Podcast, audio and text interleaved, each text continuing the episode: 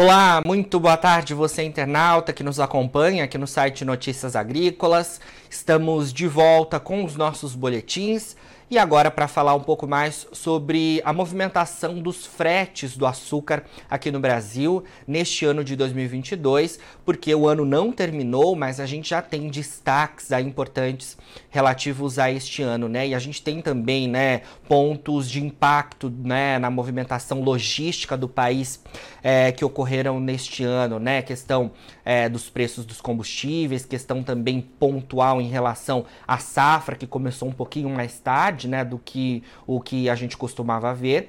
E para a gente falar um pouco mais sobre um levantamento que foi recentemente divulgado pela Fretebras, a gente conversa agora com o Bruno Hakad, que é diretor de operações da plataforma Fretebras.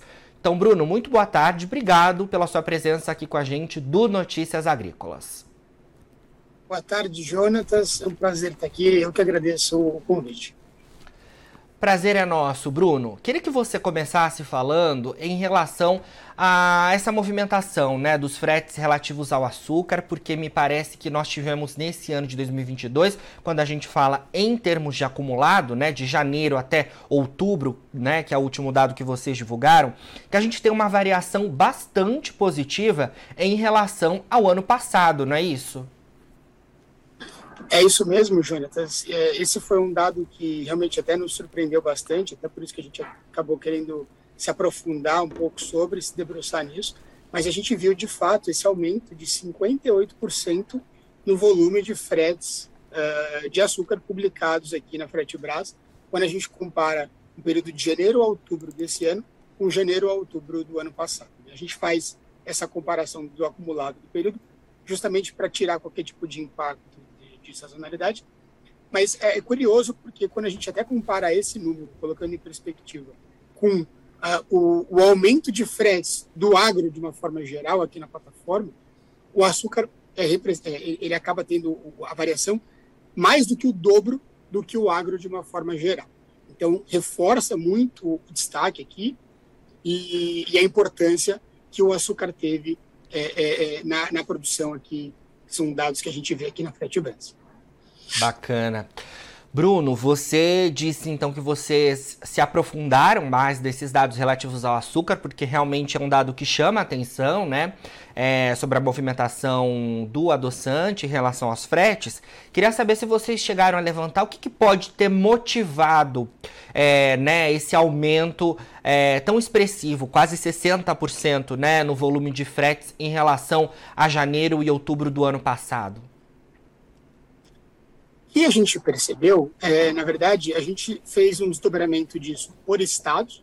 Né? A gente tem hoje quatro uh, principais estados produtores uh, de açúcar uh, que a gente identifica aqui. Então, São Paulo, Goiás, Paraná e Minas Gerais são os mais representativos aqui quando a gente olha na plataforma, tanto em termos de volume de fretes como em termos de área e produtividade.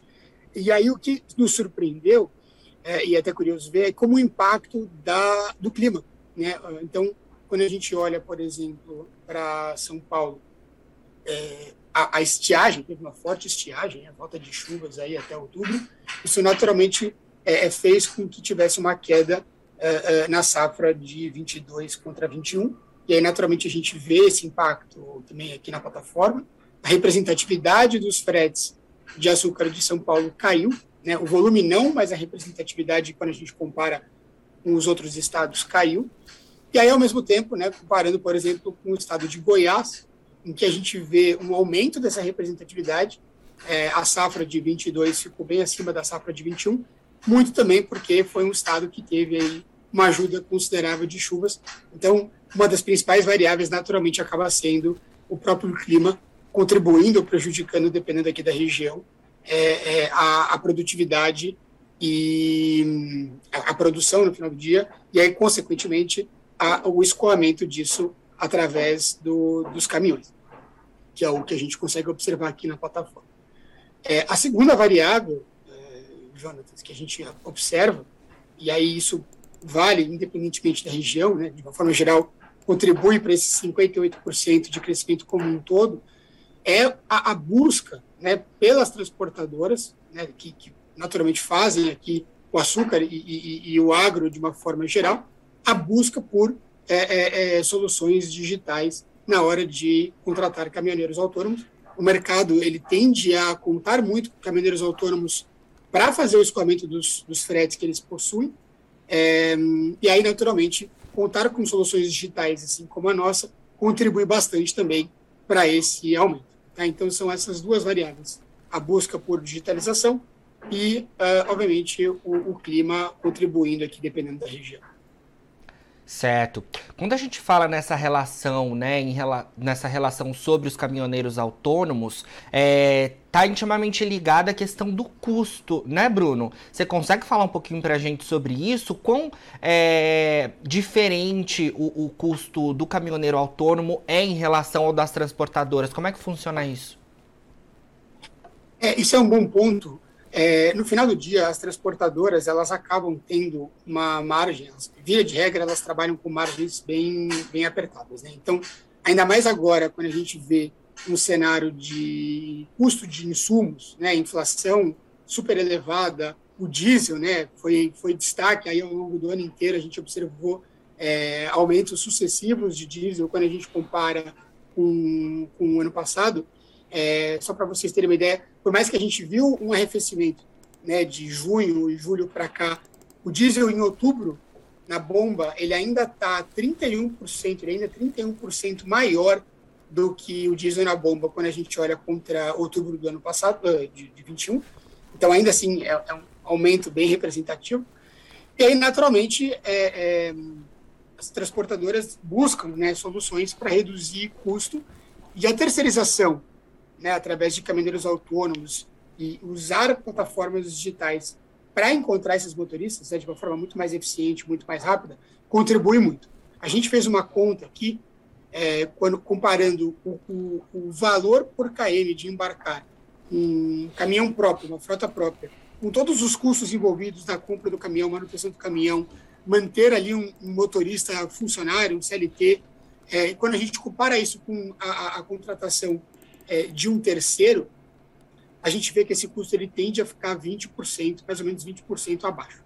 Então, obviamente, não significa isso que o motorista autônomo é, é, ele, ele acaba sendo muito prejudicado, né? não é por aí, mas é porque no final do dia você tem ali uma, uma contrapartida de, de eficiência e o motorista autônomo ele consegue operar realmente de uma forma mais é, barata do que a transportadora mantendo ali tudo aquilo todo aquele capital é, é, empregado. Né? Então, dessa forma, a gente observa que, de novo, é, é um movimento que ele veio para ficar, né? consequentemente, depois ali do, do aumento do, uh, com, com, com o Covid e depois aí de toda essa, essa situação que a gente tem aí passando aos últimos dois anos, a gente vê, vê que esse movimento veio para ficar e ele tem se intensificado cada vez mais transportadoras evitando, né, deixando de comprar caminhões próprios e passando a usar cada vez mais é, a digitalização e a busca de e a contratação de, de terceiros. Certo. Bruno, vamos falar então um pouquinho mais sobre esse advento da digitalização, que também entrou nas transportadoras, né? Em quem precisa é, transportar de alguma forma, os caminhoneiros autônomos por outro lado, né? É, acho que é importante a gente falar sobre esse tema também, porque está diretamente ligado à plataforma de vocês, né? A Fretebras, é, até me corrija se eu estiver enganado, tem é, mais de 50 mil caminhoneiros ativos né, neste momento, um número bastante representativo. Fala um pouquinho para a gente justamente sobre é, como vocês têm acompanhado aí essa digitalização da logística brasileira, o que, que vocês têm visto aí ao longo dos últimos anos. Perfeito. Na verdade, corrigindo, são 250 mil caminhoneiros cadastrados e ativos que usam a Fretebras todo mês, então é um volume bem expressivo. É, e aí, obviamente, eles estão aqui é, usando a plataforma para encontrar esses fretes das transportadoras que publicam. São cerca de um milhão de fretes publicados por mês. E como eu comentei, né, então, de uma forma geral, a gente vê um, um aumento é, bem representativo. É, a gente tem mantido aí um crescimento de quase 40% ano contra ano em fretes publicados. E aí, o, o, mais interessante é que, além, não só tem um aumento de, do número de empresas né, é, é nos procurando para é, é, passar a publicar fretes aqui com a gente, para encontrar motoristas autônomos através da plataforma, mas a gente observa que o engajamento dessas empresas, né, que no final do dia acho que esse é o grande pulo do gato, que o engajamento dessas empresas com a plataforma ele tem sido cada vez maior. A gente sabe que naturalmente as, as empresas elas acabam sempre fazendo um pouco com, frota própria, não sei, aquilo que eu estou falando aqui não é que elas abrem mão totalmente de frota própria, mas o que a gente tem visto é que elas têm migrado cada vez mais para a contratação de terceiros. Então, é, naturalmente, a gente observa esse comportamento aqui, e aí isso vira naturalmente uma, um efeito positivo, né, tanto de empresas nos procurando cada vez mais, e os caminhoneiros também passando a usar soluções digitais como a nossa. É, o, falei da redução do custo da transportadora, mas o caminhoneiro ele se beneficia muito também, porque no final do dia, se ele fica, por exemplo, na solução que ele até então, né, é, eles eles uh, usavam para encontrar trabalho, o motorista chegava a ficar uma semana parado ali em posto, é, esperando uma carga para poder é, seguir viagem, voltar para casa e coisas do tipo. Ao passo que quando ele usa uma plataforma como a nossa, ele consegue encontrar esses fretes é, de uma forma muito mais rápida também eficiente. Então ele fica menos tempo parado, menos tempo ocioso. No final do dia a gente ganha uma eficiência aqui na cadeia como um todo. Né? Então acho que esse é o grande é o grande recado, e assim, principalmente no agro, que tem a maior representatividade aqui para a gente, por conta do volume que tem, né? Então, soja, milho, grãos de uma forma geral, o açúcar agora com uma representatividade muito positiva, né, que é o que a gente tem destacado aqui, mas também, obviamente, pelo, pela necessidade e pressão de custos que o, que o agro possui. Com certeza. Bruno, é, e como é que quem está nos acompanhando tem interesse, né, tanto da ponta é, vendedora quanto da que vai transportar, é, para entrar né, na Frete Brasil? É aplicativo? É, é, site também? Como é que funciona? Boa, boa pergunta. É, para as empresas que querem publicar cargas, né, encontrar os motoristas aqui com a gente, é só entrar pelo nosso site, é o fretebras.com.br, faz o cadastro, é um cadastro super simples, e aí passa a assinar a plataforma e a publicar os fretes com essa assinatura. E para o motorista não tem custo nenhum, né, é 100% gratuito.